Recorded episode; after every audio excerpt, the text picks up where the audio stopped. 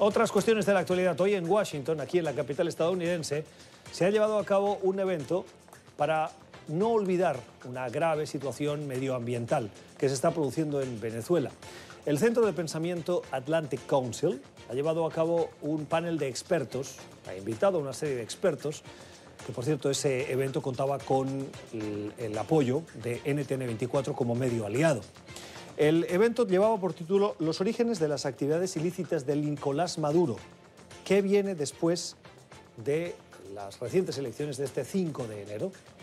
En el evento participaban eh, voces como la de el, quien es considerado embajador de Juan Guaidó, del gobierno de Juan Guaidó aquí en Washington, Carlos Vecchio, o de analistas como eh, Américo de Gracia, el representante de Guaidó, comisionado frente a las Naciones Unidas, Miguel Pizarro, además de representantes demócratas y republicanos eh, en el Congreso de los Estados Unidos. Hablaban de la situación económica, de la corrupción, de la inflación y también de la minería ilegal en zonas remotas, particularmente de la Amazonía, que están haciendo que se destroce literalmente ese hábitat, esa zona medioambiental que tendría que estar protegida.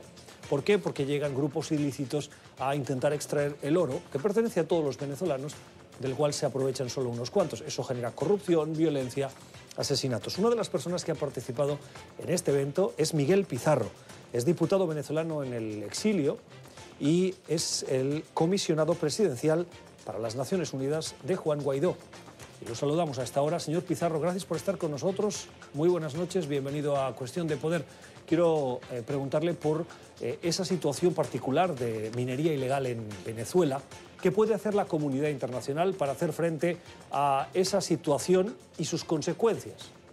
Bueno, Gustavo, muchas gracias por el espacio. Yo creo que sin duda alguna entender el fenómeno de lo que está ocurriendo en Venezuela alrededor del arco minero, entender que no se trata de una explotación tradicional de un país de sus recursos naturales, sino al contrario, se trata de la destrucción de la selva amazónica, se trata del desplazamiento de las etnias indígenas, se trata del envenenamiento con mercurio del agua, se trata de construir una actividad económica para financiar grupos irregulares, grupos terroristas, se trata de toda una actividad que también se utiliza para comprar lealtades del régimen de Nicolás Maduro y de su cúpula.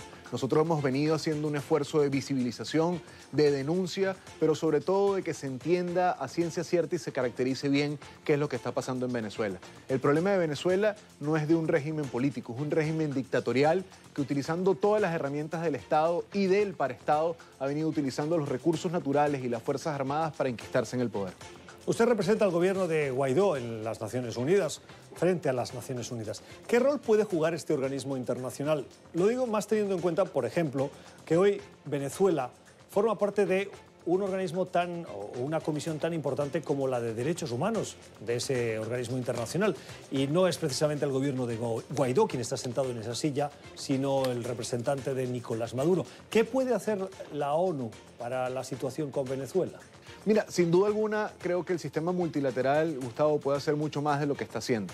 Lo que hemos logrado avanzar en el Consejo de Derechos Humanos, en la misión de determinación de hechos, que tiene ahora la obligación durante este año 2020 de hacer una exhaustiva y profunda investigación sobre asesinatos extrajudiciales, masacres, sobre todo lo que viene ocurriendo en el arco minero, las acciones de la FAE, las acciones del régimen de Nicolás Maduro y las detenciones arbitrarias, es un paso en dirección correcta.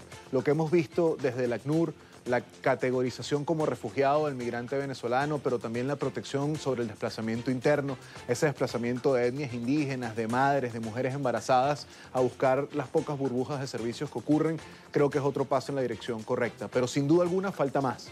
Falta construir piso común entre todos nuestros aliados y quienes hoy en día no reconocen a la Asamblea Nacional y al gobierno interino de Juan Guaidó para hacer la presión necesaria que permita construir una transición en Venezuela. El mundo multilateral enfrenta en Venezuela un gran reto, demostrar su utilidad y su vigencia para ayudar a destrabar conflictos políticos y sociales que pueden derivar en consecuencias mucho más trágicas y graves que la que ya hoy en día vemos. Y hay que darle la cara a decir que puede ser más grave que 5 millones de refugiados, que 8 millones de personas necesitando ayuda humanitaria y que cientos de personas tras las cárceles por razones políticas. Señor Pizarro, ya que eh, le tengo esta noche con nosotros, quiero preguntarle por una cuestión también de la actualidad informativa. Se acaba de llevar a cabo la primera reunión bajo presidencia de México de la CELAC. La CELAC es la Comisión de Estados Latinoamericanos y Caribeños. Y México, que tiene esa presidencia pro tempore, ha decidido dejar fuera las crisis de Venezuela y de Bolivia. ¿Qué opinión le merece? Yo creo que, ahí nos enfrentábamos a un reto. En México hoy está el ministro del régimen usurpador de Nicolás Maduro intentando representar internacionalmente a nuestro país. Ellos no representan a Venezuela, representan solo la cúpula en el poder. Y yo creo que el gran reto es que países que han tenido posturas tal vez más intermedias, Ahí hay un buen ejemplo con México y con Argentina a raíz de lo que ocurrió en la Asamblea Nacional el domingo.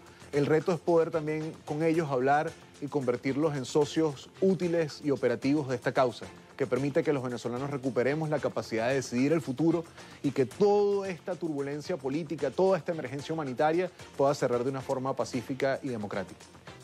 Es la opinión de Miguel Pizarro, que es diputado venezolano en el exilio y es el comisionado frente a las Naciones Unidas del considerado presidente encargado de Venezuela, Juan Guaidó. Señor Pizarro, gracias. Feliz noche. Muchas gracias a ti, Gustavo.